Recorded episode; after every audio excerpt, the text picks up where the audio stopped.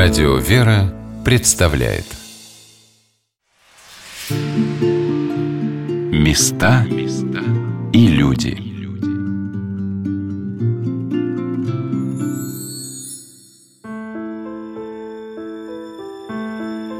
Как сохраняется русская культура? Кому мы обязаны тем, что красуются на нашей земле белокаменные храмы, которые возводили наши предки, начиная с XII века – кто бережно донес до нас старинные летописи и передал грамоты русских государей, где хранятся чудотворные иконы, и кто смог защитить их от исчезновения. Какие легендарные фрески украшают и поныне наши российские святыни, и знаем ли мы, чьим кропотливым трудом они заботливо переданы в наши руки? Чувствуем ли мы себя достойными преемниками великого наследия? Здравствуйте, дорогие друзья! У микрофона Анна Шалыгина – не риторическими вопросами мне хотелось бы начать нашу сегодняшнюю программу, а приглашением вас вновь в храм, который для многих и многих поколений русских людей был и остается одним из главных соборов России – в кафедральный собор во Владимире, который был построен и расписан 860 лет назад, в 1161 году. Его основателем и устроителем был святой благоверный князь Андрей Боголюбский – чья рака с мощами расположена в Андреевском пределе собора, слева от иконостаса, а напротив, в правом пределе, своими нетленными мощами лежит его сын, святой благоверный князь Глеб Владимирский, кого считают покровителем и защитником города Владимира. Юный князь рос и воспитывался при этом удивительном храме. По преданию, рядом с Домом Божиим располагались княжеские палаты, и у Глеба могла быть своя келья в стенах этого собора – где он принимал странников. А почему именно князя Глеба считают покровителем Владимира, повествуют фрески над его мощами. Об этом рассказал ключарь Успенского собора протеерей Сергий Фестинатов, батюшка, который уже 40 лет служит под сводами этого старинного храма. Он почил 20 лет.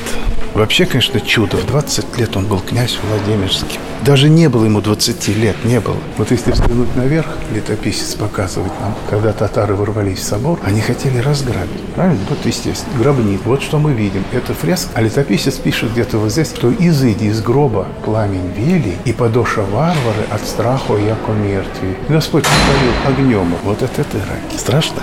Страшно. Очень. Чудеса были, они описаны. Всего не расскажешь. Но когда мы открыли, мощь я увидел, лежит, как вам сказать, ну как отрок. Останки князя Глеба, кажется, как будто мальчик маленький. Но он весь сохранился. Вот его память 3 июля. Князь Глеб Владимирский. Трудно представить наших детей в 20 лет князьями. И он один из величайших примеров в том, что благодать никак нельзя измерять возрастом. Вот видите, 20 лет церковь прославила.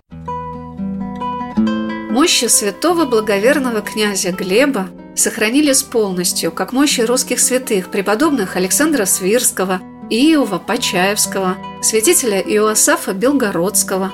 Отец Сергий поделился тем, с каким страхом и трепетом он переоблачал святые мощи. У князя Глеба даже суставы сохранились мягкими и эластичными, и видны вены на руках – Батюшка, ну вот мы стоим около мощей, вот многие люди не понимают, а как это что такое? Ну вот лежит усопший человек. В чем же сила мощей? Почему верующие люди с благоговением, со страхом прикладываются? Чего они ждут?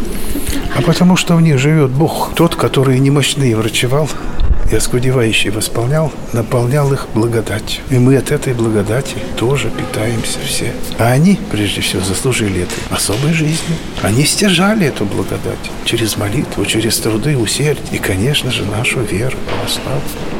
Вот как бы всем, да, почему вот одного почитают, а другого нет? А ты вот так же можешь. Измени свою жизнь, пройди и Господь тебе воздаст. Так что они все помазанники Божии, я так говорю. Поэтому мы от них, прикасаясь, получаем и исцеление, и чудеса, и просто особое такое вот, да, наитие и благодать. В праздник Успения Божией Матери, когда мне посчастливилось приехать во Владимир, экскурсию по городу и Успенскому собору для слушателей радио «Вера» провела заместитель руководителя паломнической службы Владимирской епархии, кандидат исторических наук Мария Верзилова. И Мария рассказала удивительные подробности о том, что башмачки на мощах святого благоверного князя Глеба Владимирского снашиваются, как у святителя Спиридона Тремифунского. Это значит, что и в наши дни святой князь не оставляет и горожан, и гостей Владимира, защищая их своим небесным предстательством.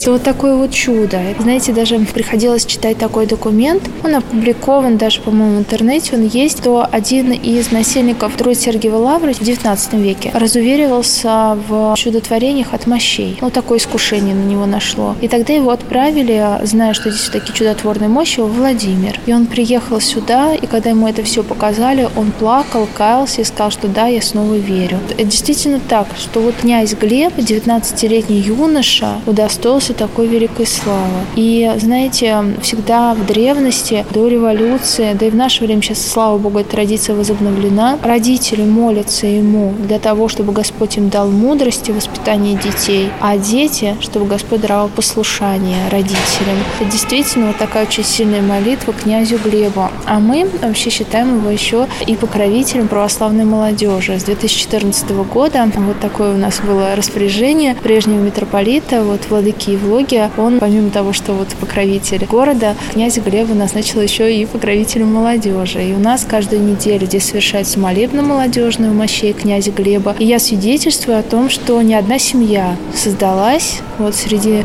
наших сверстников, молодых людей по молитвам мощей князя Глеба. И деток у нас уже очень много среди вот молодежи, которая приходила на эти молебны. Мы его почитаем действительно как великого такого святого, святой благоверный княже Глебе. Моли Бога о нас пример для всех молодых людей. Но еще одних мощей святых благоверных князей Владимирских в Успенском соборе, когда я там была, не оказалось.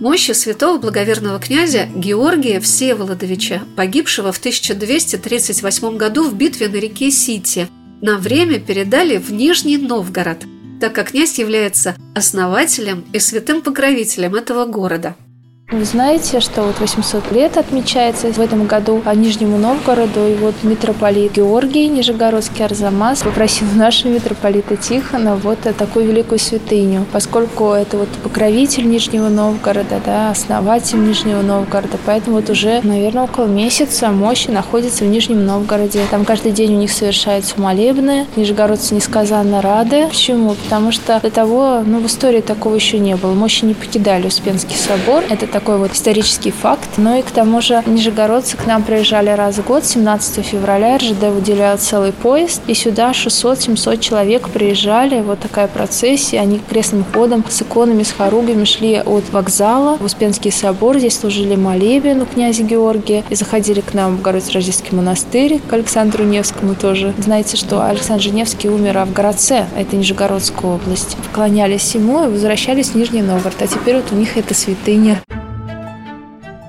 Святой благоверный великий князь Александр Невский был погребен в Богородице-Рождественском монастыре города Владимира, одном из древнейших монастырей на Руси. С 1263 года его святые мощи находились там, в храме Рождества Богородицы. Их бережно перекладывали из одной раки в другую. А перенос мощей в Санкт-Петербург по повелению царя Петра I состоялся в 1723-24 годах.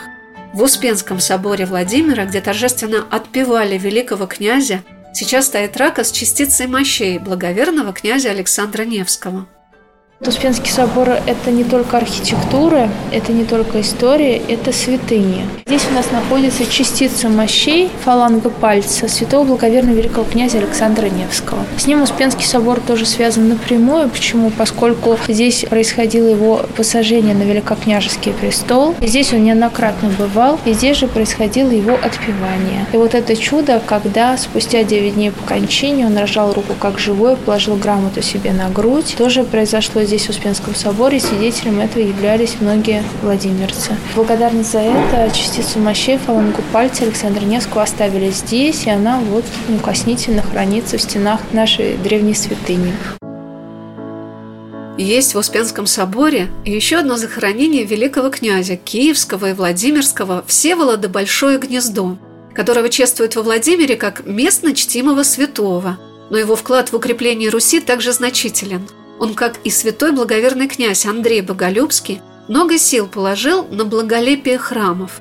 Им был восстановлен и расширен Успенский собор после пожара 1185 года, когда своды храма обрушились. А сейчас мы видим целый комплекс Успенского собора. В середине XIX века, в 1862 году, к нему было пристроено здание Георгиевского предела в честь святого великомученика Георгия Победоносца, который был возведен по проекту губернского архитектора Артлебена. Предел соединился с выстроенной в начале XIX столетия колокольней. Резное украшение Георгиевского предела замечательно гармонирует с орнаментом основного храма. Об этом сложном резном узорочье рассказала заслуженный работник культуры Татьяна Петровна Тимофеева, в течение 40 лет трудившаяся в Государственном Владимиро Суздальском историко-архитектурном и художественном музее-заповеднике.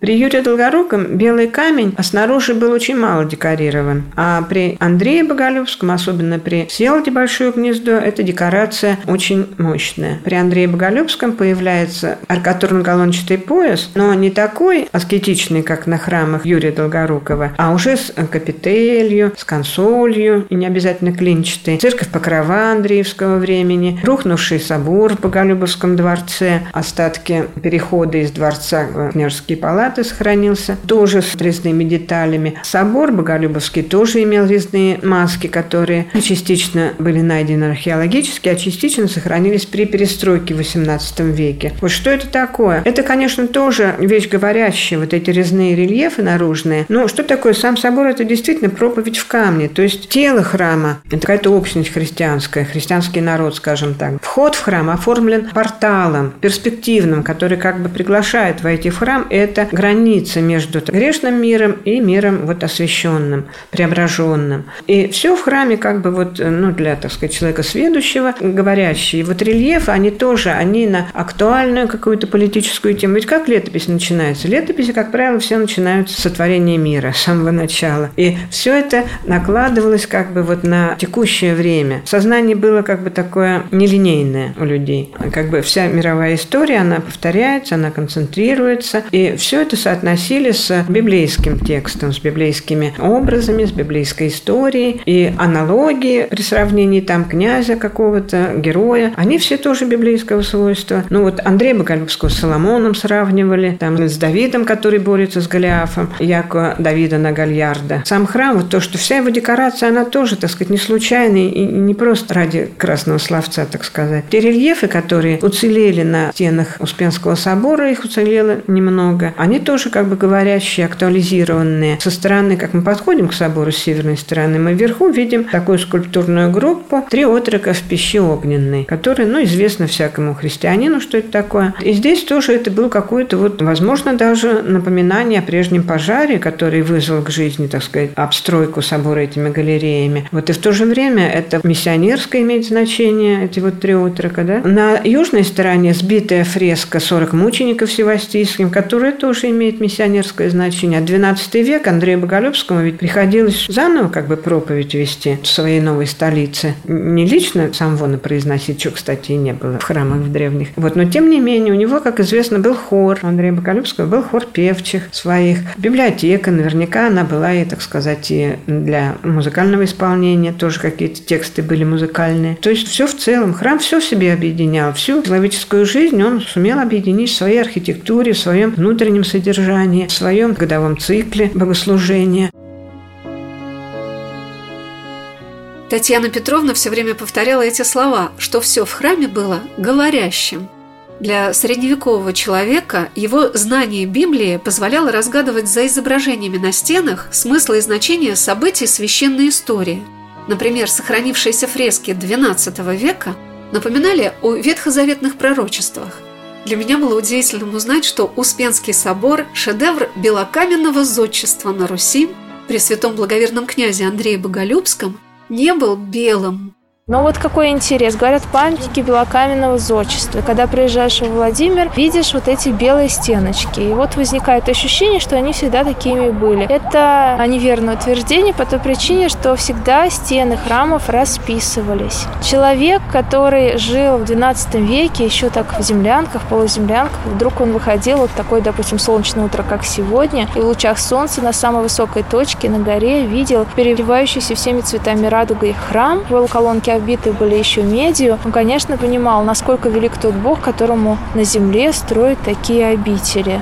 Ведь мы знаем, что храм – это место сирени Божие. Поэтому, конечно, такое впечатление на людей древности производил наш собор. И внутри вот сохранились эти фрески, два павлина и два пророка со свитками. И надо сказать, что наши реставраторы исследовали этот вопрос и пришли к выводу, что цвета были достаточно яркие, а это был и алый цвет, это был ярко-голубой цвет и такой зеленый, даже ближе к салатовому. То есть действительно вот такой необыкновенной красоты и многообразия был этот собор во времена Андрея Боголюбского, что он поражал всех приезжающих сюда.